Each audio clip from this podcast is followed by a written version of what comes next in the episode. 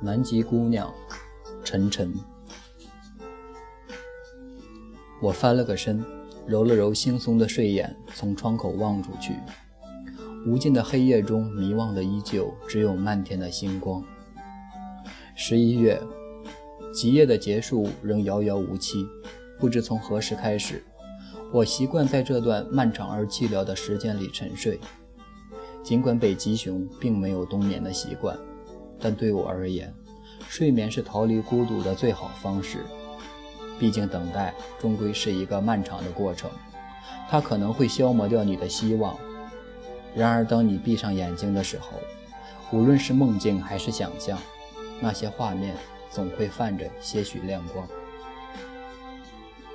我起身数了数剩下的鱼，应该是吃不过两天了。于是我很不情愿地从我温暖的冰屋里钻出来。一头扎进了寒冷的夜中，琢磨着是时候去储备点粮食了。今天没有风雪，总体说来是个适合出来觅食的天气。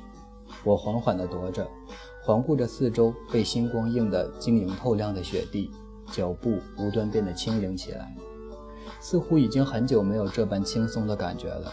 自从他走了之后，我把自己藏在这样一个与世隔绝的地方，没有和任何人说过一句话。我时常会自言自语，甚至故意从鼻子里弄出点声音来，以证明自己的存在。走到一个岸边，我敲击着地面，选了一块冰薄的地方，小心翼翼地在那儿挖了一个洞，然后把爪子伸到水中搅动了几下，希望能引来鱼群。我一向都是这么捕猎的，其他北极熊或许会直接跳入水中去抓鱼，而我则习惯于守株待兔。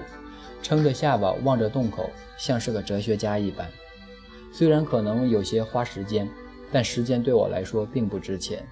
作为一只没有理想也没有追求的北极熊，我有很多很多的时间用来挥霍。等了大概有四五个小时，我已然有些昏昏欲睡。可是正当我歪着脑袋流着口水，就快要意识模糊的时候，水面忽然有了一些波澜。我听到声音，连忙打起了精神，直起身子，眼巴巴地盯着洞口，准备来个突然袭击。说时迟，那时快，见水面下似乎有一团黑影闪过，我一伸爪子就把它从水里抓了出来。啊！我手里的不明物体猛地发出一声凄厉的惨叫，着实给我吓得不轻。于是我手一滑，又把它给丢了出去。只见那团圆鼓鼓的东西咕噜噜地滚出老远。在原地打了几个转，才停了下来。我张大嘴巴，愣了半晌，好不容易才回过神来，借着微弱的光亮，定睛一看，那坨东西竟然是一只企鹅。企企企鹅！我被震得说不出话来。是，怎么了？他爬，他爬起来了，拍了拍身上的雪，愤愤地瞪了我一眼。听声音，似乎还是个姑娘。没没，不好意思，只是有些吃惊而已。吃你妈个鬼！你没把我吓死就不错了。真对不起，我刚才在捕鱼来着。捕鱼？企鹅是鱼吗？你知道“鹅”字是怎么写吗？左边一个我，右边一个鸟。姐姐，我是只鸟啊，熊孩子。是是是，挫伤无辜，请您见谅。我连忙点头哈腰，给他赔不是。哦，没事。他斜着眼上下打量了我一番，问我道：“北极熊？是。”哎妈呀，第一次见到活的了，真有趣！不愧是北方汉子啊，个子这么高。他看着我，笑着笑得很开心。我心里嘟囔着：“你大爷的！我在北极见到只企鹅都还没说啥，你丫在北极见到只北极熊有啥可笑的？”他叫米娜，来自南极，地球的最南方。我和他坐在雪地上聊了很久。他告诉我，他从遥远的南方来到这里。只为了心中的简单一个梦想，你知道吗，大熊？从小我就想知道地球的最北方是个什么样子，然后我想在北方看一次日出。哦，那你可来错时候了。现在这里是极夜，下次出太阳怎么也得三个月以后了。好吧，那怎么办？要么等，要么回去呗。现在回不去，为啥呀？你怎么来的就怎么回去呗。我顺着洋流飘来的。这个季节只适合北漂。我觉得这种说法冲击了我的价值观。便掏出爪子在地上画了画，试图找出这里面的科学依据。好吧，那你只能住在我那儿了。我把地上的乱七八糟的箭头擦掉，缓缓对他说道：“住你那儿？我跟你很熟吗？你不会把我吃掉吗？姑娘，你这么瘦，还不够塞牙缝呢。”话没说完，我的肚子便很合时宜地咕咕叫了两声。尴尬地沉默了几秒后，我干咳了两声，对他说道：“不如这样吧，为了你的安全着想，顺便作为住在我那里的报酬，你帮我抓鱼吧。只要我有的吃，肯定也不会吃你，对不对？你又可以有个安身的地方，多好。”他沉思了片刻，觉得有些为难，但似乎也没有想到更好的解决方案来。因此，最后还是同意了我的建议。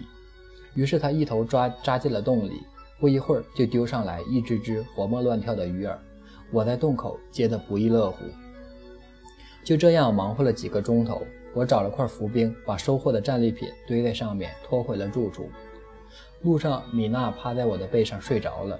看她睡得那么香，回想起刚才她努力抓鱼的样子，我无端有些于心不忍。毕竟她历经了这么远的长途旅行，还要被我这只废柴熊雇作廉价劳动力，肯定是累坏了。然而对此我却又感到深深的不解。他这么千里迢迢来到北方，仅仅是只为了看一次日出吗？这听起来是病，得治啊！到家后，他醒来，从我的背上翻身下来，钻进门看了看我的冰屋，忍不住摇了摇头：“你就住在这小破屋子里？条件有限。”别计较那么多，而且我一直都是一个人住，要那么大房子有什么用？你没有女朋友吗？有过，死了。哦，他忽然就不说话了，然后过来想拍拍我的肩膀表示安慰，但是因为够不着，只好戳了一下我的屁股。没事了，很久之前的事情了，就不要再提了。你过来躺躺看看舒不舒服？我钻进屋子里示意他过来。然后他就四仰八叉地躺在了屋子的正中间。亲，注意素质啊！你这样躺，让我躺哪儿？我尖着嗓子喊道。于是他一脸不情愿地一路滚到了墙角。我躺下后，往窗边挪了挪，对他做了个手势，示意他可以往我这边躺一点。然后他又往回滚了两圈。感觉怎么样？沉默了一会儿，我问他道：“还行，虽然有点拥挤，但是你还好，你庞大的身躯挡住了风。”挺暖和的，嗯，那就好。只是我担心一件事情，睡觉时你会翻身吗？我尽量不，可别尽量。你尽量不烦，我也只能尽量不死。麻烦你体会一下。好，好，好，绝对不烦。说完这句话，我立刻就陷入了沉沉的睡眠中。我做了一个很长很长的梦，又是那个似曾相识的梦境。梦里我看到了他的脸，闻到了他的气息，听到了他的呼唤。交织着冰川碎裂的声响，大地颤抖的回音。我伸手想要抓住他，却怎么也抓不到，只能看他跌坠入黑暗的深渊之中。猛然醒来后，米娜已经不在了。我从窗口望出去，她正一个人坐在雪地上，望着天空，若有所思的模样。你醒了，睡得好吗？她看我钻出门来，问我道：“刚才做噩梦了，又梦到他了，是吗？”“嗯。”习惯了，这些年总是会做相同的梦。他是怎么？他很小心地问我道：“意外吧，在这地方很常见。出去觅食的时候，冰川有时候会碎裂，它就这样掉下去了。一瞬间的事情，我甚至没有来得及救他。所以你就一个人跑到这样一个荒凉的地方来了？嗯，想把自己隔离起来，过一段安安静静的日子。”他叹了口气。然后又戳了我的屁股一下。你不必总总用这种方式来安慰我，真的。我把他抱起来，放在肩膀上，笑道。他也会心一笑，然后拍了拍我的后脑勺。和米娜一起的日子过得简单却很开心。我们每天做的最多的事情就是在一起睡觉，因为在寒冷的极夜，睡觉可以很好的减少能量的消耗，这样我们就不必经常出去捕鱼。自从有了米娜，我睡觉老实多了，再也不敢随便翻身了。但她却似乎很不老实，时常睡着睡着就趴到了我的肚子上，或者钻到我的胳肢窝下面。而看到她睡觉时候的样子，我有时候也忍不住把她搂在怀里。她像所有南方的姑娘那样，有着娇小柔弱的身子，让人忍不住有想要保护的欲望。睡醒的时候，我们时常会躺着聊一会儿天，然后起来一起吃鱼。天气好的时候，我们会在开阔的雪地上散散步，看着漫天的星光，聊着不同世界里的那些故事。如果运气好，有时还能看见极光。而每当这个时候，米娜总会表现得特别兴奋，在雪地上又跳又叫。我说：“米娜，南极的极光和北极有什么不同吗？”“没什么区别，除了发音上的。”我们说极光不卷舌头，那你在兴奋个什么劲儿？在不同的地方看见相同的事物，也会有不同的心情。这正是旅行的意义，也是我想要来北极的原因。哎，女文青的世界我不懂。我是觉得你要是现在在南极，那里一定很温暖，也总能看见阳光。说真的，我不太能理解你为什么放弃光明而选择来黑暗中等待。我总是很害怕极夜。这种无尽的黑暗让我感到孤独与绝望，等待光明是个痛苦的过程。有时候我甚至怀疑太阳究竟还会不会照常升起。但是你没有一次是在白白等待，不是吗？有期待的日子终归是好的。我不知道，或许自从他走了之后，我就更加害怕这种期待了。大雄，你真的不必用过去的事情来惩罚自己的，你应该学学我。出去看看外面的世界，你抱着你那些过去，还能得到些什么呢？我就是心里很沉重，那就先试着让自己轻盈起来。过来，让我们一起在极光下翩翩起舞吧。他跳到了前面的一片空地上，冲我招了招手。神经病啊！一只北极熊和一只企鹅在雪地上跳舞，听起来就像个冷笑话。谁看到了？这周围连只骆驼都没有。我拗不过他。只好和他一起在雪地上跳起了舞。作为一只熊，我跳舞从来都是很豪放的，这对我来说更像是一种释放自己压力的方式。而他跳舞的样子却很美，像是为了诉说一个故事。那是我从来没有见过的舞步。他的小脚印在雪地上留下了一幅画，舒缓的线条勾勒出了属于另一个世界的风景。也就是在这样一个时刻。我忽然觉得自己有些喜欢眼前这个小个子的南极姑娘，她轻盈欢快，却又像风那样捉摸不定。她总是无忧无虑，身上带着一股北极所没有的芬芳。我想，这大概就是所谓的南国气息吧。时常听见有人唱起那里的歌，说起那里的故事，但对我而言，那里却一直是个神秘而遥远的地方。然而此刻。虽然我从未到过那儿，却能够感受到属于那里的所有温柔。米娜是个很健谈的姑娘，她不在吃和睡的时候，嘴巴总是一刻也闲不住。她时常会嘲笑我的口音，和我探讨南极和北极之间有什么差别，还总抱怨抱怨北极的鱼味道竟然是咸的，这是她这个南极甜鱼党所无法接受的。我虽然有时候觉得她一直唧唧歪歪，也挺烦的，但无论如何，总比我之前那些只能和自己说话的日子要来得舒服的多了。毕竟熊也是需要交流的动物。我不得不说，米娜的新鲜气息确实缓解我很久以来的抑郁和苦闷，让我感到其实生活并没有想象中那么糟糕。这天外面刮起了暴风雪，我挖了点冰块，把门堵得严严实实的。于是屋子里顿时陷入了完全的黑暗中。我摸索着找了个靠墙的地方坐下来，然后把米娜放在自己的腿上。你以前遇到暴风雪的时候都是怎么过的？一个人待在小黑屋里，大概会很害怕吧？米娜问我道。习惯了就还好，就是闷得慌。你们在南极遇到暴风雪怎么过的？我们会在屋子里抱成一团取暖呀，然后大家一人说一个故事。暴风雪差不多就结束了。哦，我努力想象了一下那个画面，陷入了沉思。你们北极熊不这么做吗？其实北极熊生来就不是喜欢群居的动物。我们虽然内心渴望沟通，但是彼此却只是在雪地上擦身而过，忙碌于各自的生活中。为什么呢？或许我们并没有需要彼此到如此强烈的地步吧。我们每个个体都有能力狩猎，也有足够的脂肪让自己保持温暖。因此，我们不像你们企鹅会成天凑在一起，更多时候都只是为了各自的生存奔波而已。所以，听起来北极熊真是矫情的动物呢。少来了，你根本不懂作为一只北极熊的脆弱。不过，我的确挺羡慕你们那种生活。但其实，作为企鹅，我们也有自己的苦恼呀。群居生活虽然听起来热闹又有趣，但是成天和一群跟你长得一模一样的东西待在一起，做着一样的事情，难免也会找不到自己的存在呀。怎么说？你想啊，为了合群，大家在吃饭的时候你也得吃饭，大家在睡觉的时候你也得睡觉，即使是游泳这么自由的事情，我们都得要排着队一个一个往水里跳。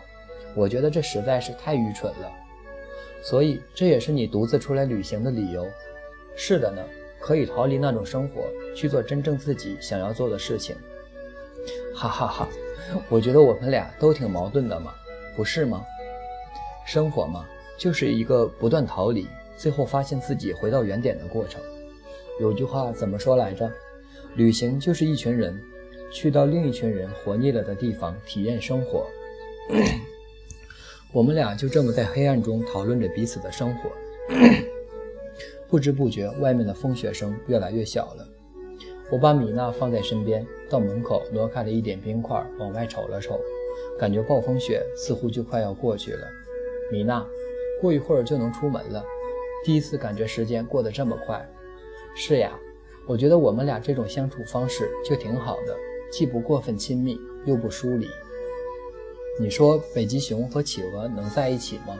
我笑着调侃道：“可以，不过会是个很冷很冷的爱情故事。”米娜在黑暗中调皮地戳了我的屁股一下。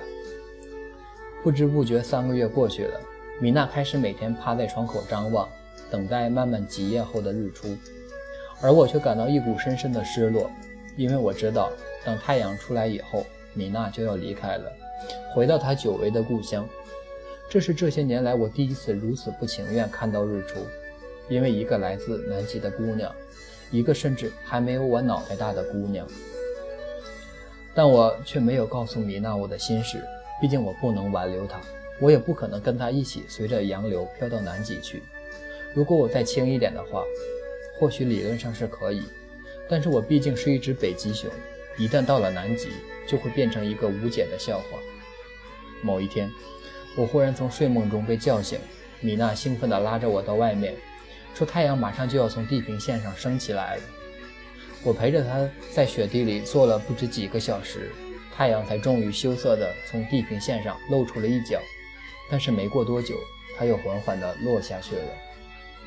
这一幕虽然短暂，米娜却显得非常开心。她对我说道：“大熊，极夜结束了，从今天开始，日出的时间会越来越长。”你漫长的黑夜结束了，嗯，我冲他别扭地笑了笑。怎么了，大熊？你应该开心才对。你等待的东西不是终于来了吗？是啊，但是你要走了呢。米娜忽然就不说话了，她低头想了一下，然后抬头望了望我。大熊，你再抱着我睡一次好不好？等下一次天亮我再走。于是我和他回到了屋里。最后一次把他拥入怀里，他很快就睡着了。然而我却一直清醒着，就这么看着他，看着他，一直到天亮。第二天送他到岸边的时候，我一直想不到有什么要说的，既不知道该怎么告别，也不知道怎么感谢他这些日子的陪伴。大熊，我该走了。米娜戳了我的屁股一下，道：“嗯，米娜，塞尤娜拉，别整鸟语。”听不懂，这几个月谢谢你了，你不必谢我。我觉得你应该离开这里，离开这里，去哪里？去南方，南极。你不必去那么远的地方，你只要再往南走走就好了。你既然害怕极夜，越往南的地方极夜就越短，不是吗？你是时候和这里说再见了，这里太沉重，太荒凉了，而且你又喜欢用意念来抓鱼。我觉得你早晚会饿死的，好吧，我会的。那么，我们还会再见面吗？如果你愿意一直往南走，我会在世界的最南方等你的。但我如何知道哪里才是南方？既然你已经在世界的最北方，那么无论未来你朝哪个方向走，都注定是南方。